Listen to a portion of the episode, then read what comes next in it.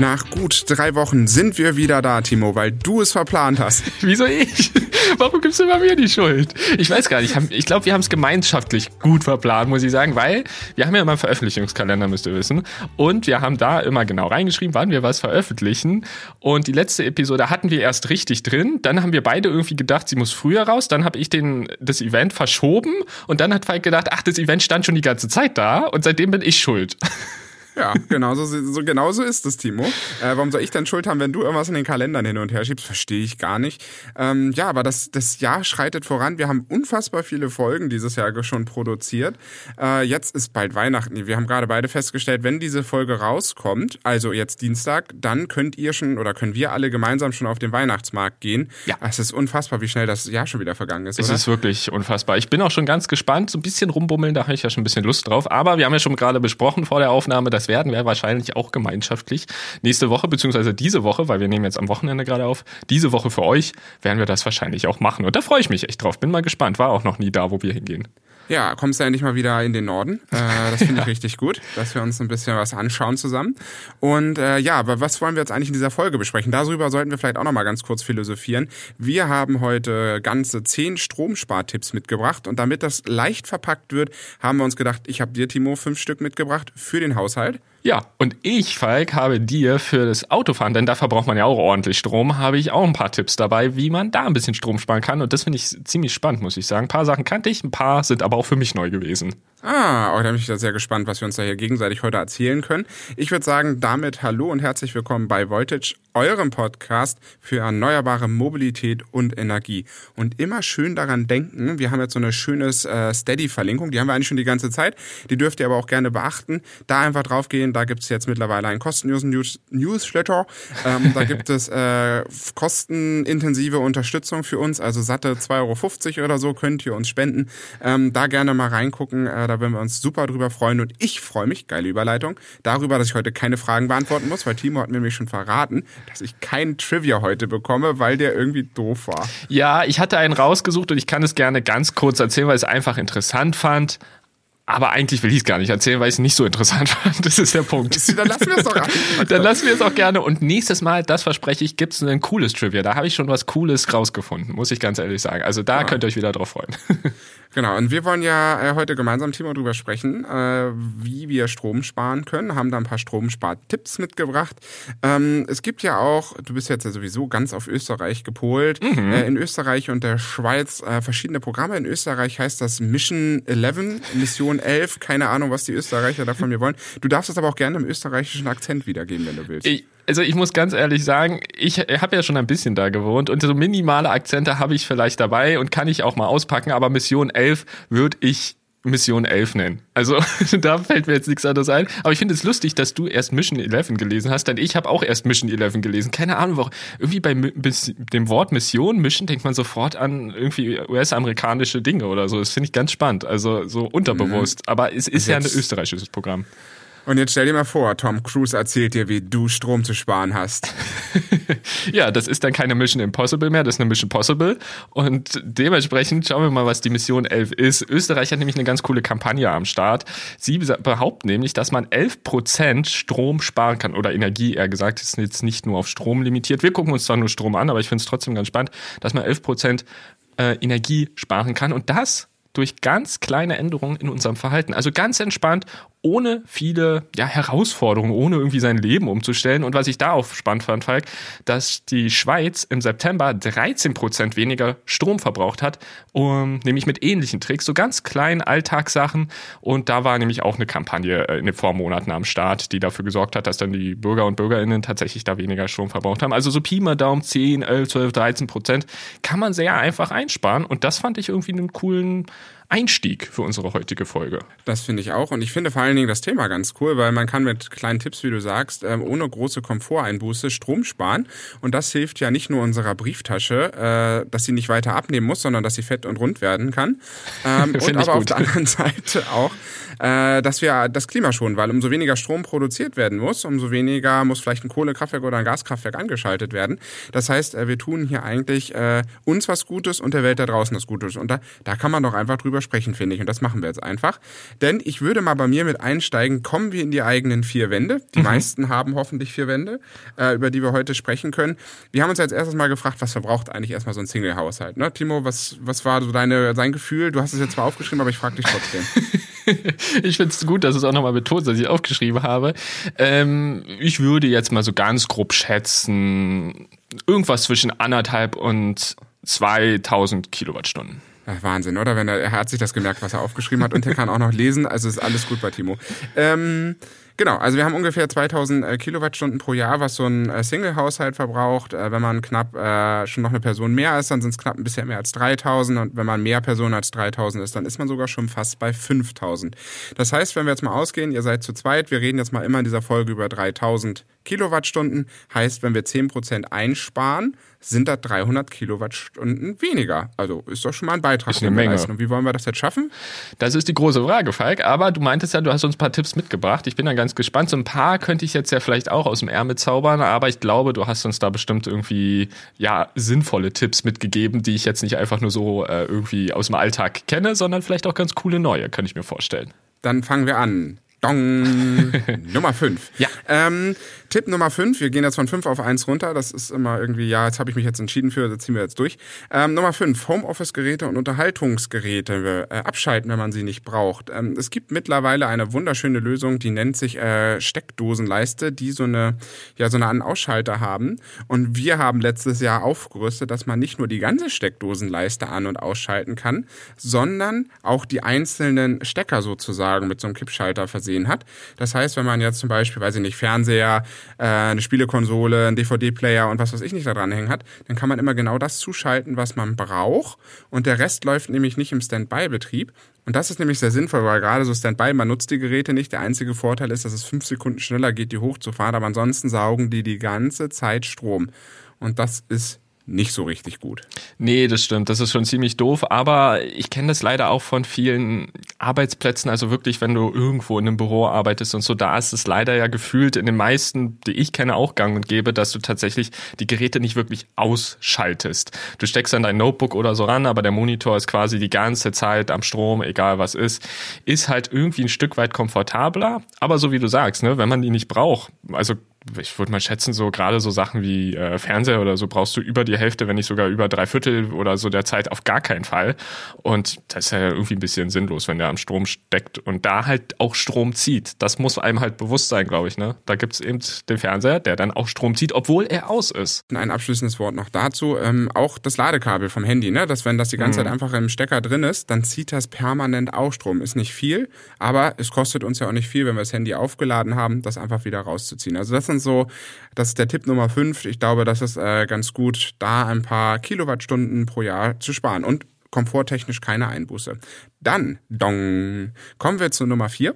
Ähm, Waschmaschine und Wäschetrockner. Erstmal ein Wort dazu, Timo. Wir haben gar keinen Wäschetrockner. Wir trocknen tatsächlich unsere Wäsche komplett so und sparen damit schon eine ganze Menge. Äh, wenn man mich mal überlegt, so ein Wäschetrockner kann mal bis zu 325 Kilowattstunden pro Jahr verbrauchen oder mehr, je nachdem, wie er nutzt. Ähm, gerade für so eine Großfamilie braucht man wahrscheinlich äh, einen Wäschetrockner, um das Zeug überhaupt schnell genug äh, trocken zu bekommen. Aber wenn man weniger es verbraucht, das macht einen echten Unterschied, weil so ein Wäschetrockner ist ein wirklicher Energiefresser. Mm, das glaube ich wirklich. Vor allem, was ich auch äh, immer ganz putzig finde, manche nutzen das ja auch im Sommer, obwohl sie irgendwie einen Balkon haben oder vielleicht sogar eine Terrasse oder so, ne?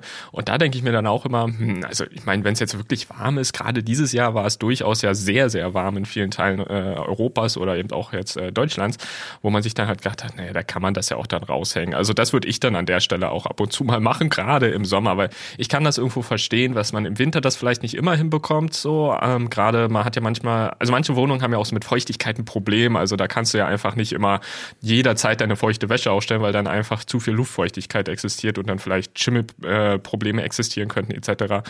Ja, also gerade im Sommer würde ich darauf verzichten. Und wenn man ganz darauf verzichten kann, wie du, Falk, das ist natürlich super. Das ist natürlich dann ja. der Idealzustand. Also wir haben eine Terrasse, wir nutzen das im Sommer sehr viel und ähm, im Haus trocknet es auch wunderbar. Also da brauchen wir tatsächlich gar keinen Trockner. Ähm, wenn man Waschmaschine und Wäschetrockner hat, äh, gerne auch das Eco-Programm nutzen. Da dauert der Waschgang zwar immer ein bisschen länger, aber die Maschine spart doch deutlich ein. Und so wie bei allen Großgeräten, weißen Großgeräten, äh, wenn die Waschmaschine schon sehr alt ist, 15, 20 Jahre, dann überlegt doch mal, ob ihr äh, vielleicht auf ein neueres Gerät umwechselt, weil gerade die neueren sind dann auch zum Teil wesentlich effizienter geworden als noch die Motoren, die verbaut wurden vor 15 oder vor 20 Jahren. Ja. Hast du noch Wünsche und Anmerkungen? Ähm, bei der Steckdosenleiste ist mir tatsächlich noch eine Sache eingefallen, die ich ganz äh, nett finde und erwähnen wollen würde, weil das wissen, glaube ich, auch nicht alle. Abgesehen jetzt vom Stromsparen, darum geht's jetzt äh, bei meinem Kommentar hier gar nicht. Was ich noch sagen will, ist, du kannst tatsächlich Steckdosenleisten mit Überspannungsschutz kaufen. Und das würde ich auf jeden Fall empfehlen, weil die sorgen quasi dafür, wenn zum Beispiel mal halt wirklich Überspannung entsteht, das kann zum Beispiel durch einen Blitzeinschlag in der Nähe der, des Wohnhauses oder so passieren, ähm, dann brennt quasi ein kleines mh, mm, ja, Metallstück in dieser Steckdosenleiste durch und dann wird kein Strom mehr übertragen an die restlichen ja, Rechnerkomponenten, die man halt anschließt.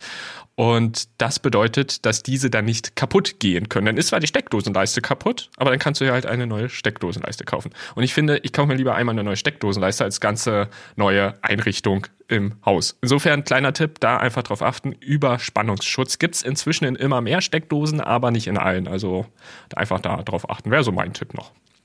Gut, das war noch eine Ergänzung zu Nummer 5. Ähm, mit ja, den, sorry. mit der, das hat er schon wieder ein bisschen hier durcheinander gemacht. Wir waren ja, wir haben ja gerade Nummer 4 genau. abgehandelt. Genau. Aber da habe ich dann nichts. Gut, da hast du nichts mehr, dann würde ich sagen, dong, Nummer 3. Ähm, Kühlschrank und Gefrierschrank klar beim Kühlschrank und beim Gefrierschrank immer die Türen so kurz wie möglich offen lassen. Also wirklich einräumen, zumachen. Viele moderne Kühlschränke fangen dann auch irgendwie an einer bestimmten Zeit an zu piepen. Ähm, das hat einfach nur den Grund, weil so viel warme Luft in den Kühlschrank kommt, umso mehr muss der Kühlschrank natürlich wieder arbeiten und das Ganze runterkühlen. Ähm, auch hier Gerätetausch, gerade bei sehr alten Geräten kann das sinnvoll sein. Und bei den Gefrierschränken Ganz wichtig, regelmäßig abtauen. Das reicht ein oder zweimal. Die neuen Geräte haben sogar auch so einen gewissen Schutz. Also wir haben irgendwie mal einen neuen Kühlschrank gekauft und seitdem ist das Thema wesentlich weniger geworden, was das Abtauen angeht. Man muss es trotzdem noch einmal im Jahr machen. Aber das sollte man tun, weil dann laufen die Geräte sozusagen in der optimalen Betriebszone. Ja, so sieht's aus. Genau. Und äh, das mit ein oder zweimal, du meintest jetzt nicht in welchem Zeitraum, da würde ich sagen pro Jahr. Ein oder zweimal ja, pro Jahr, würde ich sagen. Einmal pro Es muss nicht äh, einmal bis zweimal am Tag sein, so schlimm wird es noch nicht sein, da ist man mehr damit oh no. Das wäre echt unschön, muss ich vorstellen. Ja, wir sind wieder vom Einkaufen. Du, wir müssen erstmal abtauen. Morgen auch, ja. Übermorgen auch, ja. Ah. nee, das zum Glück nicht, da ganz in Ruhe. Genau. Aber äh, ein bis zweimal im Jahr ist, glaube ich, eine gute Sache, ja. Ich denke auch. Und dann Nummer zwei, der elektrische Herd. Also erstmal, das ist echt so ein, echt so ein Dummy-Tipp, Timo, den du hier aufgeschrieben hast. Topf wählen, der zur Plattengröße passt. Ja, ähm, ich nehme immer den kleinsten Topf für die größte äh, Herdplatte. Kann man machen. Mhm. Damit die Hände auch schön warm sind beim Kochen. Mhm. So, ähm, viel wichtiger finde ich da schon Topf mit Deckel nutzen. Das spart erheblich Energie. Und, das ist jetzt der ultimative Tipp im Tipp, ähm, nutzt zum Wasser aufkochen, also wenn ihr Nudeln oder Kartoffeln oder so macht, den Wasserkocher. Äh, ganz wichtig dabei, bitte die Nudeln und die Kartoffeln nicht im Wasserkocher kochen, sondern im Topf. So super vor. Ich finde das super. So, wie machst du denn, Nudeln? Du, ich mach die im Wasserkocher. Das spart Strom, hat mir jemand da in einem Podcast erzählt. Und dann schmeißt du aber die Nudeln in den Wasserkocher und dann passt das, ja, oder? Deshalb. Also, ich glaube, es geht hier wirklich um das Wasser. Das erhitzt man dann mit dem Wasserkocher und tut es dann in einen Topf. So ist das, glaube ich, gedacht. Exakt, genau. Ich wollte es nur einmal erwähnt haben, nicht, dass wir dann irgendwelche Zuschriften kommen. Timo, ja, mein Wasserkocher ist kaputt gegangen, weil die Nudeln sich da abgesetzt haben oder so. Das, das wollte ich vermeiden. ja, das stimmt. Wobei es gibt, habe ich jetzt entdeckt, ich habe auch mal nach Wasserkochern geguckt. Es gibt jetzt schon Wasserkocher, das finde ich ganz spannend. Ich weiß nicht, vielleicht gibt es sie schon lange, ich habe sie aber vorher nie gesehen, äh, dass du quasi deinen Tee im Wasserkocher machen kannst. Also die haben so ein Gefäß, was du dann quasi in, den, in der Mitte im Wasserkocher runterlassen kann, machen kannst. Und dann musst du quasi das Wasser nicht extra rausfüllen in irgendein anderes Gefäß, sondern kannst dann quasi deinen Tee im Wasserkocher quasi ziehen lassen. Fand ich ganz spannend. Ist jetzt was völlig okay. anderes, hat mit dem Thema gar nichts zu tun, wollte ich aber mal einwerfen. Also Wasserkocher sind auch ganz cool. haben wir, haben wir wieder was gelernt. Aber äh, den normalen Wasserkocher bitte nur zum Wasserkochen und dann äh, umfüllen. Dann würde ich sagen, Nummer eins, also unser wichtigster Tipp, ähm, gerade insbesondere wichtig, wenn ihr ein Einfamilienhaus besitzt oder auch ein Reihenhaus, also da, wo ihr auf eure Heizung Zugriff habt und ihr habt noch eine sehr, sehr alte Heizungspumpe, dann können diese ausgetauscht werden. Vor allem, wenn die älter als zehn Jahre ist, sollte man den Austausch äh, dringend angehen, denn, und das wusste ich auch nicht, kann man bis zu 80 Prozent an Strom sparen. Das heißt, äh, mal so ganz easy 400 Kilowatt. Wenn man sich mal überlegt, äh, mit dem Wäschetrockner zusammen, da kommen wir ja weit auf mehr als 10 Prozent. Ja. Ähm, ist ja so ein kleines bisschen einschränkend, hatte ich, hatten wir, glaube ich, auch in der Vorbereitung kurz gequatscht, ne, Timo. Äh, nicht jeder hat ein Einfamilienhaus, aber auch mal den Vermieter vielleicht mal einen netten Brief schreiben und sagen, hey, hier, was macht deine Heizung? Hast du das schon mal überprüft? Weil gerade diese alten Heizungspumpen, die dann das warme Wasser in die Leitungen geben und für Druck sorgen auf den Heizkörpern, die sind tatsächlich richtige Stromfresser, die man da vor zehn Jahren noch eingebaut hat. Mhm. Und das finde ich einen spannenden Tipp, ähm, dass man da doch sehr, sehr viel einsparen kann. Und ich finde insgesamt, Timo, diese fünf Tipps, die wir, glaube ich, mitgegeben haben, in einer Kurzüberfassung, ne? also einmal Steckdosenleiste, äh, Wäschetrockner im Sommer nicht benutzen, äh, Waschmaschine im Eco-Programm nutzen, Kühlschrank so wenig wie möglich auf, Gefrierschrank ein bis zweimal abtauen, ähm, die Nudeln nicht im Wasserkocher machen, sondern nur das Wasser für die Nudeln und äh, die alte Heizungspumpe austauschen. Ich glaube, da haben wir doch äh, fünf sparsame Tipps ohne Komforteinbuße, wo ihr, ich glaube, sogar mehr als 10% einsparen könnt. Also, wenn man die Heizungspumpe noch austauscht, dann kann man auf jeden Fall mehr als 10% austauschen, äh, mehr als 10% sparen. Wenn man aber die jetzt mal außen vor lässt, ich glaube, dann kommt man schon ganz gut mit 10% hin, wenn man das einfach mal so. Es geht ja auch nicht darum, dass man sich jetzt, das ist auch gleich bei den Elektroauto-Tipps, es geht jetzt nicht darum, dass man sich in jeder Sekunde immer perfekt daran hält, aber dass man das alles einfach in dem Hinterkopf hat und dass man so denkt, ach guck mal, hier kann man doch mit ganz simplen Trick einfach ein bisschen Strom sparen. Und da kommen und, wir. Oh ja, sorry. Ja, und äh, ganz kurz ähm, für alle, die nicht wissen, was 300 Kilowatt an Geld bedeuten. Ich habe es mal gerechnet, so mit einem Strompreis von 40 Cent. Das sind immerhin äh, 120 Euro, also ungefähr vielleicht so 100, 120 Euro, die man äh, sparen kann im Jahr. Das ist ordentlich. Also äh, das sind äh, drei Döner pro Monat. Alles klar. So viel dazu. Ich würde sagen, wir machen weiter. Wie viele? Jetzt die Frage, Falk. Äh, 15 Kilowattstunden Verbrauch ein durchschnittliches Elektroauto auf 100 Kilometer. Wie viele Döner kann man sich da kaufen? Oh, das ist äh, tatsächlich eine äh, sehr schwierige. Warte, ich muss mal Taschenrechner nehmen. Warte mal. Also ja. 15 mal, achso, mal 15 Kilowatt, ne? Ja, 15 Kilowattstunden oh. mal den Preis, den du gerade genommen hattest für Strom. Wie viele Döner? Oh, das dürften, das dürften, das dürften zwei Döner pro äh, 100 Kilometer sein. Ah, okay. Ungefähr. Muss man sich halt die Frage stellen, will man Döner oder 50 Kilometer Auto fahren? Das ist halt die Frage. nee, aber Spaß äh, beiseite. Jetzt ist es halt auf jeden Fall so, ein, äh, ein durchschnittliches Elektroauto verbraucht eben 15 Kilowattstunden. So, und diese 15 Kilowattstunden habe ich mal hochgerechnet, denn ein durchschnittlicher Deutscher oder deutscher Fahrer, Fahrerin verbraucht 11.230 Kilometer oder fährt 11.230 Kilometer im Jahr, was ich echt super viel finde. Aber wir hatten ja auch schon mal ein bisschen in letzter Zeit drüber gequatscht. Du meintest ja, du kommst, glaube ich, so auf 10.000 Pi mal Daumen, oder? Das ja, ich bin so zwischen 10 und 11 und das ist eher wenig. Ne? Also ich glaube, so Durchschnitt kommt schon hin. Ähm, ich glaube, viele fahren, wenn ich so Familie sehe, 15.000 bis 20.000 Kilometer sogar.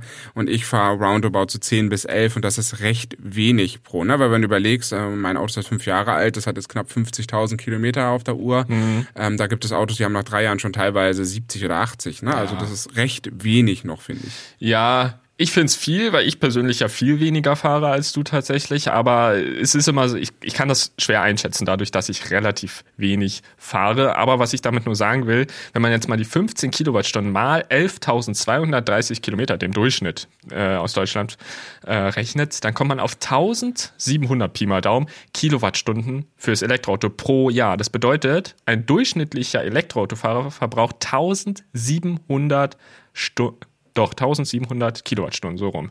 Und das ist richtig viel, denn da liegen wir fast, nicht ganz, aber fast bei der Größe eines Single-Haushalts mit knapp 2000 Kilowattstunden.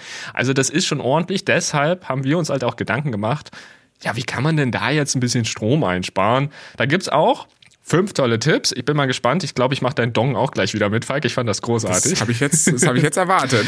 ähm, und da schauen wir uns jetzt, wie gesagt, genau auch einmal fünf Sachen an. Und fangen wir an mit Dong Nummer 5. Finde ich gut, Falk. Ja. ähm, erster Tipp, und das ist so, eigentlich irgendwie denkt man da erst gar nicht dran, aber irgendwie logisch. Vor dem Kauf fängt quasi schon die Entscheidung, wie viel Strom das Auto verbraucht an. Denn da gibt es verschiedene Punkte. Zum Beispiel eine Wärmepumpe. Wenn man sich eine Wärmepumpe mit einbauen lässt, Wer dazu übrigens ganz viel erfahren will, kann mal in unsere Episode vom 7. Juni reinhören. Aber wer sich eine Wärmepumpe einbauen lässt, kann halt mit weniger Strom ähm, entsprechend heizen. Sonst verbraucht das Fahrzeug zum Heizen mehr Strom, weil es halt eben keine Wärmepumpe besitzt, sondern direkt mit Strom heizen muss. Also da vielleicht gleich überlegen, brauchen wir eine Wärmepumpe? Könnte sinnvoll sein. Wärmepumpe ist übrigens sowohl zum Runterkühlen als auch zum Erhitzen des, na, Erhitzen des Fahrzeugs, erwärmen, aufwärmen. Erhitzen ist ein bisschen zu viel, glaube ich. Sauna. ja. Ähm, nein. Aber Wärmepumpe nur mal ganz kurz für die Effizienz. Mhm. Ne? Also wenn man Strom direkt aus dem Akku zur Beheizung nehmen würde, ohne Wärmepumpe, sind wir aber eins zu eins. Ne? Also ich nehme ein Kilowatt zu ein Kilowatt Heizleistung. Wenn man eine Wärmepumpe hat, dann ist das eins zu drei. Das heißt, ich nutze ein Kilowatt Strom und habe drei Kilowatt äh, Stromleistung an Wärme da. Ne? Also es ist so eins zu drei. Das finde ich echt super spannend, dass die Wärmepumpe da wirklich das schaffen kann, das Auto deutlich effizienter zu machen.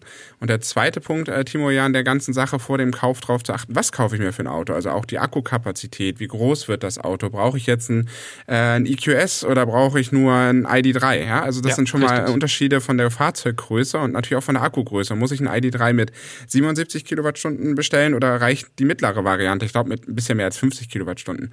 Also schon da sieht man dieses Nutzenverhältnis. Möchte ich lieber äh, sehr viel Reichweite haben, weil ich sehr, sehr viel fahre oder reicht es doch eher, wenn ich sage, hm, ich habe eine Heimlade Lösung. Ähm, mir reichen noch vollkommen 50 äh, Stunden da aus an Kilowatt, die ich als Akkukapazität habe. Denn da geht der Verbrauch hin und das äh, sollte man sich genau vorher überlegen und das ist der ausschlaggebende Punkt. Ja, und du hast das auch gerade schon angesprochen, so indirekt. Es gibt auch noch einen anderen Punkt, den man sich ja mal überlegen kann. Die Aerodynamik der Fahrzeuge. Du hast nämlich gerade den EQS und den ID3 verglichen. Da dachte ich so, ja, grundsätzlich verstehe ich das. Du meinst ein relativ kleines Auto, ein relativ langes. Ich glaube, es war jetzt aber ein ganz, nicht ein ganz perfekter Vergleich, weil der EQS ja durchaus sehr aerodynamisch gebaut ist und dadurch im Verbrauch vielleicht gar nicht so viel anders ist als der ID3 tatsächlich. Aber jetzt nehmen wir mal an, wir haben irgendwie zwei Fahrzeuge, die uns super gefallen, gleiche Preisklasse, gleiche ähm, Größenordnung, also zum Beispiel, weiß ich nicht, Kompaktwagen beides. Und dann kann man ja zum Beispiel schauen, okay, welches ist noch ein bisschen aerodynamischer, was so viel bedeutet wie, es wird weniger Energie gebraucht, um den Gegenwind zu überwinden und dadurch wird wieder weniger Stromverbrauch. Also einfach vor dem Kauf schon so ein bisschen gucken. Das finde ich nämlich ganz spannend. Falls man jetzt aber schon ein Auto hat, ein Elektroauto, ist jetzt natürlich doof, ein neues zu kaufen, würde ich keinem empfehlen. Lieber weiterfahren, gerade wenn man Spaß mit dem Fahrzeug hat und dann halt warten, bis man sich irgendwann in zehn Jahren oder so ein neues holt. Oder ich weiß nicht, Falk, wie lange nutzt du deine Autos immer so durchschnittlich? Ich habe jetzt meins fünf, so und ich habe äh, schon gesagt, der muss das noch ein paar Jahre halten. Mhm. Ähm, dann will ich aber auch mal auf eine neuere Elektroversion umsteigen. Also ähm, dann wahrscheinlich sieben oder acht Jahre wird er dann doch schon alt sein. Ja. Und im Moment kriegst du ja auch keine Autos. Also äh, das ist ja im Moment sowieso recht bescheiden, das Angebot. Ja, also ich habe letztens von einem Kollegen gehört, dass der tatsächlich einen ID3 jetzt abholt in der gläsernen Manufaktur sehr bald. Finde ich ziemlich cool, muss ich sagen.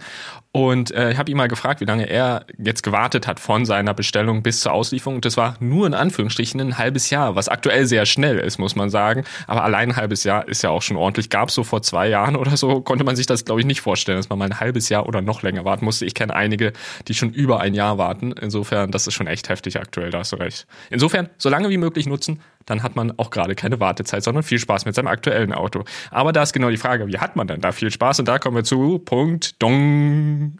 4. Die Rekuperation im Stop and Go beziehungsweise in der Stadt verwenden. Klingt irgendwie erstmal logisch, aber man kann es tatsächlich auch ganz gut erklären, denn ähm, ja, die meisten, die allermeisten Elektroautos liefern ja eine schöne Rekuperationsmöglichkeit mit. Viele inzwischen sogar mit verschiedenen Stufen, dass man sich das manuell einstellen kann, wie stark rekuperiert werden soll. Und die Rekuperation hat hier immer den Vorteil, dass sie tatsächlich bei den vielen Bremsvorgängen, die ja in der Stadt oder eben auch zum Beispiel in einem Stop and Go Verkehr stattfinden, dass man da halt viel Energie, oder was heißt viel, aber zumindest einiges an Energie zurückholen kann.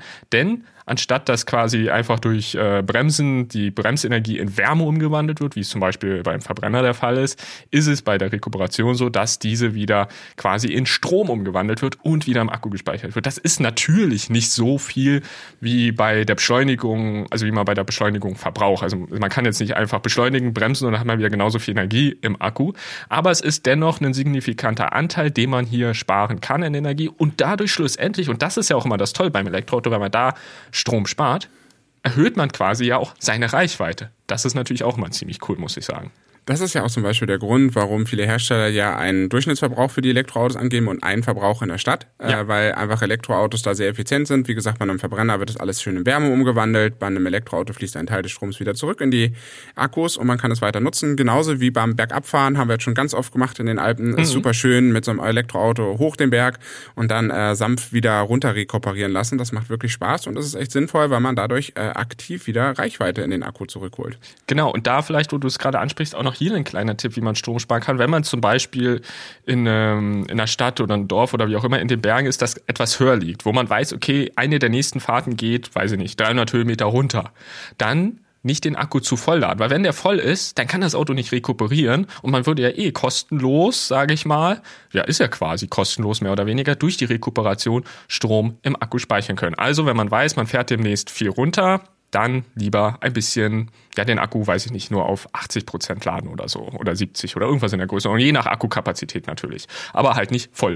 Das vielleicht noch so als Tipp am Rande, aber da kommen wir gleich zum nächsten Tipp, dem Nummer drei, dung, nämlich Segeln auf der Autobahn. Das klingt erstmal ziemlich geil, muss ich sagen. Segeln auf der Autobahn. Wenn man nur das liest, dann könnte man denken, was geht hier ab? Ist jetzt die Autobahn voller Wasser? Man weiß es nicht. Nein, mit Segeln ist tatsächlich gemeint, dass man eben nicht rekuperiert, sondern das Auto, so heißt das nämlich, segelt. Das bedeutet, dass das Auto einfach von der Trägheitsenergie noch weiter rollt, so lange wie diese eben da ist. Natürlich muss man da auch aufpassen und kann es jetzt nicht irgendwie fünf Minuten rollen, weil irgendwann steht das Auto.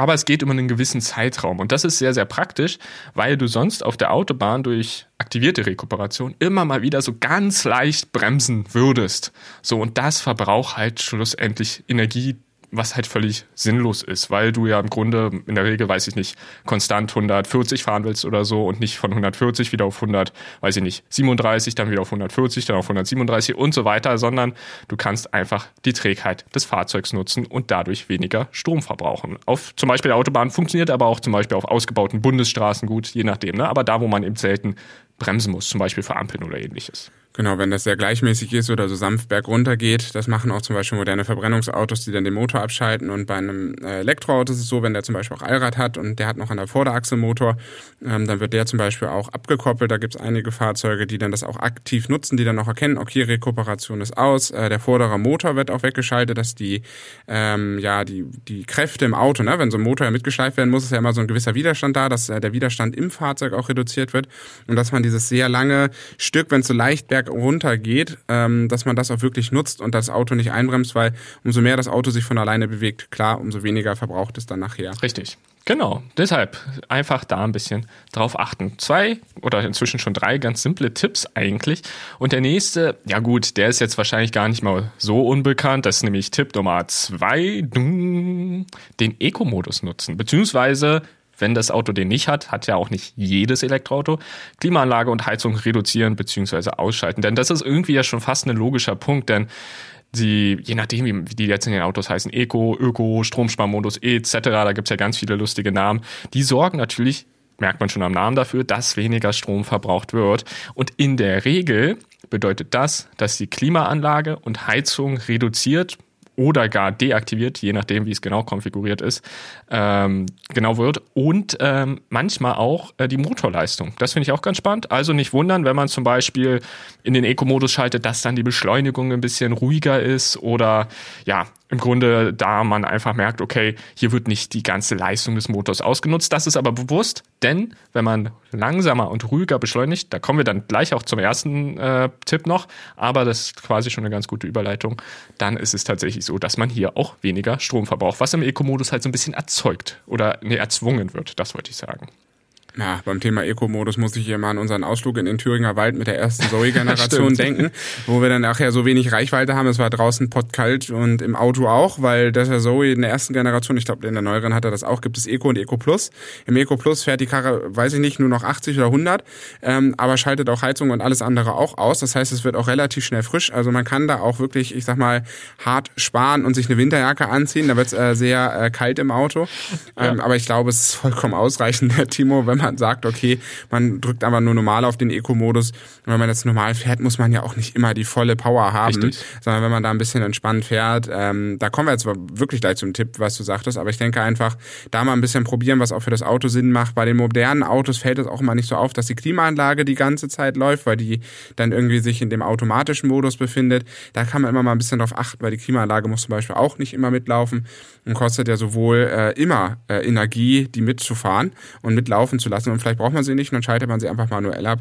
Das ist, glaube ich, ein ähm, ganz guter Tipp, um nochmal vielleicht drei, vier, fünf Kilometer rauszukitzeln. Absolut. Und ich hoffe, dass Falk euch jetzt da nicht Angst gemacht hat, dass das immer so ist, wenn man den Eco-Modus anschaltet, dass man dann mit Jacke im Fahrzeug sitzen muss. Das das war bei uns damals so. Man muss aber auch sagen, es war wirklich super kalt. Ich glaube, es war Minusgrade. Aktuell haben wir ja auch ordentlich Minusgrade. Und wenn ich mir da vorstelle, ich sitze in einem Auto wo die Heizung komplett aus ist, ich kann mich sehr gut daran erinnern, dann wird's richtig, richtig kalt. Ähm, ja, und das Auto musste man ja auch dazu noch sagen, hat ja eine deutlich geringere Reichweite als heutige Autos gehabt. Insofern ja, war das, das alles ein bisschen anders als heute, aber ich erinnere mich trotzdem gerne zurück. Also es war, war echt lustig, muss ich sagen. Also wer da ein bisschen mehr von sehen will, kann gerne in unser Review, ich glaube, das ist immer noch online auf YouTube, äh, schauen. Äh, da haben wir oh Gott, wann ist das denn? 2018 oder so haben wir 18 müsste es gewesen ja, sein, ja, ja. Ist schon ein paar Tage her, deswegen vier Jahre hat dann Entwicklung der E-Mobilität viel Gutes getan. Ähm, heute muss man in der meisten Zeit nicht mehr mit Jacke im Auto sitzen, aber ich weiß noch, dass wir zurückgefahren sind und wir beide hatten echt Schiss, wieder zurück nach Erfurt zu kommen, oh, ja. weil es super kalt war und wir hatten noch wenig Reichweite und deswegen hatten wir beide Jacken an und haben uns einen abgefroren in dem das Auto. Das war wirklich so. Ja, aber äh, jetzt hau doch mal deinen letzten Tipp daraus, okay, den ultimativen Spartipp. Machen wir. Das ist nämlich Dung Nummer 1. 1. Fahrweise optimieren. Ja, es klingt so einfach, es ist einfach, das ist im Grunde so ein bisschen das, was wir halt gerade eben auch schon angesprochen haben. Also was der Eco-Modus maschinell quasi für einen teilweise übernimmt, zum Beispiel die Reduzierung der Motorleistung, kann man natürlich auch bewusst machen. Man muss ja nicht so stark aufs Pedal drücken, man kann ja auch sanfter drauf drücken und einfach ein bisschen ruhiger beschleunigen. Und vor allem das Aller, Allerwichtigste, neben der Beschleunigung, dass man die ein bisschen sanfter angeht, ist tatsächlich auch das vorausschauende Fahren. Werden die meisten jetzt wahrscheinlich wissen. Für mich war es jetzt auch nichts Neues, weil es ist egal, ob das ein Elektroauto ist oder ein Verbrenner etc. Es ist so oder so auch einfach moralisch und menschlich richtig vorausschauend zu fahren. Also nicht nur energietechnisch. Schaut einfach, guck mal, wenn da hinten in, weiß ich nicht, 200 Metern die Ampel rot ist und zum Beispiel 100 Meter vorher eine 30er-Zone endet, also ein 30er-Bereich, was ich zum Beispiel hier in meiner Umgebung kenne an einer Stelle, dann macht es keinen Sinn, nochmal auf 50 hoch zu beschleunigen, um dann wieder zu bremsen. Dann bleibt einfach auf 30, lasst euch ausrollen und stellt euch an die Ampel und wartet, bis grün wird und fahrt erst dann natürlich weiter. Also so eine Sache, ne? Einfach so vorausschauen fahren, wenn man sieht, oh guck mal, da hinten will irgendeiner irgendwie reinfahren, dadurch könnte alles ein bisschen langsamer werden, kann man ja einfach schon mal ein bisschen von seiner Geschwindigkeit runternehmen, ist auch, wie gesagt, sparsamer, als wenn man dann relativ stark bremst zum Schluss. Genau, es geht um sehr gleichmäßiges Fahren. Das äh, tut Elektroautos so oder so sehr gut. Ähm, auch durch die Rekuperation, was wir ja auch schon besprochen hatten, ne? dass man einfach sieht, okay, man muss ja bei einem Elektroauto recht wenig äh, selbst bremsen, sondern wenn das Auto die Rekuperation so eingestellt hat, dann funktioniert das automatisch. Man braucht halt nur wirklich in Ausnahmefällen äh, das Bremspedal an sich, dass halt wirklich die Bremsscheibe an sich auch arbeitet. Und ähm, wenn man und das hat mir, glaube ich, das Elektroautofahren oder das Elektroautofahren ähm, doch sehr deutlich beigebracht, dass man nochmal sehr viel gleichmäßiger fährt, weil man sieht, ah, da hinten, da wird es gerade ein bisschen äh, langsamer, dann gehe ich einfach nur vom Gaspedal runter und das Auto fängt an zu automatisch einfach an zu bremsen durch die Rekuperation. Ja. Und ähm, dadurch, dadurch kriegt man so einen neuen Flow beim Autofahren, was man vielleicht bei einem klassischen Verbrenner mit Schaltgetriebe nicht so hat, weil das ein bisschen anderes Fahren ist, aber bei einem Verbrenner ist man immer in so einem gewissen Schwung und dann geht man wieder runter und das ist, es wird sehr gleichmäßig regelmäßig und das ändert sich einfach vom Fahrverhalten und man sieht es dann auch selbst auf der Verbrauchsanzeige, dass wenn man dieses, diese ganzen Features auch vom Elektroauto nutzt, was daran neu ist, Rekooperation, dass es segeln kann und all das, dass man da auch tatsächlich äh, sparen kann. Und ich denke, damit haben wir jetzt äh, alle fünf Spartipps mhm. doch gut abgehandelt. Wir sind gut in der Zeit, Timo. Also ich denke, da sind wir doch auf dem, auf dem Weg.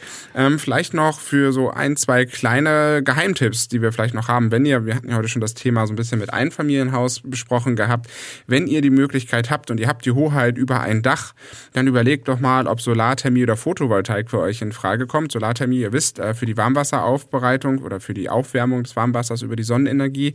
Photovoltaik ist, um Strom im Haus oder auf dem Haus zu produzieren. Hat nicht nur den guten Vorteil, dass ihr selbst Strom für euren Eigenheimbedarf, für den Fernseher und was sonst auch immer verbraucht, sondern vielleicht auch das Elektroauto dann in Zukunft darüber laden könnt. Das spart natürlich nochmal ordentlich. Wir wissen aber auch, im Moment ist das Thema ziemlich heiß gelaufen. Es gibt sehr wenig Handwerker, es gibt unglaublich wenig Material. Aber da gerne vielleicht immer nochmal dran denken. Ähm, ist vielleicht nochmal so ein kleiner Geheimtipp, mhm. wenn ihr die Hoheit über euren über euer Dach habt. Ähm, Timo, und du wolltest bestimmt jetzt noch was sagen zur Weihnachtsbeleuchtung, denn jetzt ist Weihnachtsmarktzeit und du wolltest unbedingt da nochmal ein Wort zu sagen, bevor wir dann diese Folge beenden. Ja, so sieht's aus, denn ich glaube, die meisten von euch oder auch wahrscheinlich du, Falk, werden ja mitbekommen haben. Ne? Es gibt ja sehr viel Diskussion aktuell, so grundsätzlich gerade auch in den letzten Wochen. Jetzt in dem Moment gerade, glaube ich, ein bisschen weniger, aber so in den letzten Wochen gab es viel Diskussion. Ja, wie ist das denn überhaupt mit der Weihnachtsbeleuchtung dieses Jahr und so weiter und so fort. Und ich würde das eher so sehen, ja, dieses Jahr ist noch mal ein bisschen besonders, aber man kann ja auch grundsätzlich überlegen, wie man da ein bisschen Strom sparen kann. Denn meistens ist das ja bei der Weihnachtsbeleuchtung so, die holt man ein Jahr raus, äh, nicht ein Jahr, aber die holt man einmal im Jahr raus und die bleibt für die nächsten Jahre eigentlich die gleiche. Und das bedeutet, wenn ihr jetzt da ein bisschen überlegt, wie ihr das optimieren könntet oder wie man das grundsätzlich optimieren kann, dann wird das halt auch die nächsten Jahre so bleiben. Und das sind auch ganz einfache Dinge. Das ist zum Beispiel der Einsatz von LED-Lichterketten. Denn ja, es gibt ganz viele tatsächlich, weiß nicht, vielleicht ihr auch oder du, Falk, ich weiß es nicht, die tatsächlich noch Lichterketten haben, die nicht mit LEDs funktionieren. Das finde ich ganz spannend. Gab es natürlich lange Zeit. Inzwischen gibt es die. Früher war es halt das Problem, weiß nicht, ob du das kennst, ich kannte das tatsächlich noch von ein paar Lichterketten, dass die LED-Lichterketten dann so ein nicht so richtig schönes, klassisches Licht erzeugt haben, wie man das bei den Original-Lichterketten oder den traditionellen, wie man sie jetzt auch immer nennt, ähm, ja, geliefert haben. Und jetzt ist das aber deutlich besser. Also man kann da jetzt auch auf LED-Lichterketten sitzen, ohne irgendwie Stimmungseinbußen, sage ich mal, zu haben. Ah, mein ultimativer Tipp ist, äh, so mache ich's. Wir, wir haben es sehr deutlich reduziert in diesem Jahr. Es gibt sehr wenig, ähm, einfach weil auch eine LED-Lichterkette, äh, eine ist okay, aber es gibt ja dann auch ausschreitende äh, Weihnachtsbeleuchtung. Da sollte man vielleicht gucken, dass man das vielleicht dieses Jahr ein bisschen reduziert. So haben wir es zumindest gemacht. Und es kann trotzdem schön werden, auch mit ein bisschen weniger. Ähm, ich denke, Timo, wir haben sehr, sehr viel in dieser Folge äh, besprochen an Tipps. Äh, zehn Stück waren dabei. Wir hoffen, dass wir euch da mit weitergeholfen haben, sowohl im Auto ein bisschen Energie einzusparen, als auch zu Hause. Ähm, ihr habt auch, glaube ich, gehört, dass es wenig Komforteinbußen gibt. Ist es vielleicht mal ein Schalter mehr oder andrücken oder ausdrücken. Ich denke, das ist doch ganz entspannt spannend. Und ähm, ja, erstmal vielen Dank, dass ihr überhaupt bis hierhin dran geblieben seid, so wie immer. Und wenn euch die Episode gefallen hat, auch hier, ihr wisst, ne, bei Spotify Sternchen, bei äh, Apple Podcasts zum Beispiel, kann man, wenn man ganz nach unten scrollt, uns auch eine Bewertung geben und man darf uns sogar auch bewerten, da würden wir uns sehr drüber freuen. Und ja, Timo, was machen wir jetzt eigentlich nächstes Mal? Das ist eine gute Frage. Kann ich gerne gleich erzählen. Ich würde aber ganz gerne, weil wir ja ganz viele Tipps gegeben haben, nochmal drei Seiten empfehlen tatsächlich. Denn drei Seiten fassen das nochmal richtig toll zusammen. Wer nämlich jetzt sagt, hey, ich würde gerne mich nochmal ein bisschen erkundigen, was kann ich bei mir genau machen, was bedeutet das in Zahlen, verlinken wir euch in den Show Notes. Da sind drei tolle Links, schaut da gerne einfach mal vorbei. Das war mir noch wichtig, aber ansonsten kann ich jetzt sehr gerne sagen, was wir nächstes Mal machen.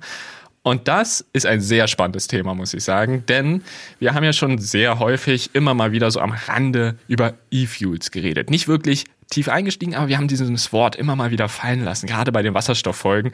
Und da ist jetzt so ein bisschen die Frage, ja, was bedeutet denn E-Fuels? E steht irgendwie, so denkt man, neben E-Auto, E-Mobilität für irgendwas Modernes, für was Elektrisches, für was Sinnvolles. Und wir wollen uns einfach mal anschauen, ist das wirklich so? Denn da gibt es auf jeden Fall Szenarien, wo E-Fuels sehr sinnvoll sind. Es gibt aber auch welche, da macht das gar keinen Sinn. Aber das schauen wir uns dann auf jeden Fall in der nächsten Episode an. Und da freue ich mich persönlich schon wirklich sehr drauf, weil ich das Thema sehr spannend finde. Aber ansonsten würde ich sagen, war es das für diese Folge. Wir freuen uns sehr, dass ihr dabei wart, dass ihr zugehört habt. Und so wie du gesagt hast, Falk, ich freue mich auch immer über Feedback an uns. Das ist echt cool. Übrigens, vielen lieben Dank. Wir hatten jetzt schon ein paar Zuschriften per E-Mail. Das freut uns wahnsinnig. Aber Genau, was mir auch wichtig ist, schreibt uns auch gerne mal einen Kommentar bei Apple Podcasts oder so. Das hilft uns einfach vom Algorithmus her noch ein bisschen mehr als die Mails, auch wenn wir uns wahnsinnig über die Mails freuen. Vielen lieben Dank dafür. Ähm, ja, bleibt gesund. Wir hören uns das nächste Mal und bis dann. Ciao. Danke, bis dann. Tschüss.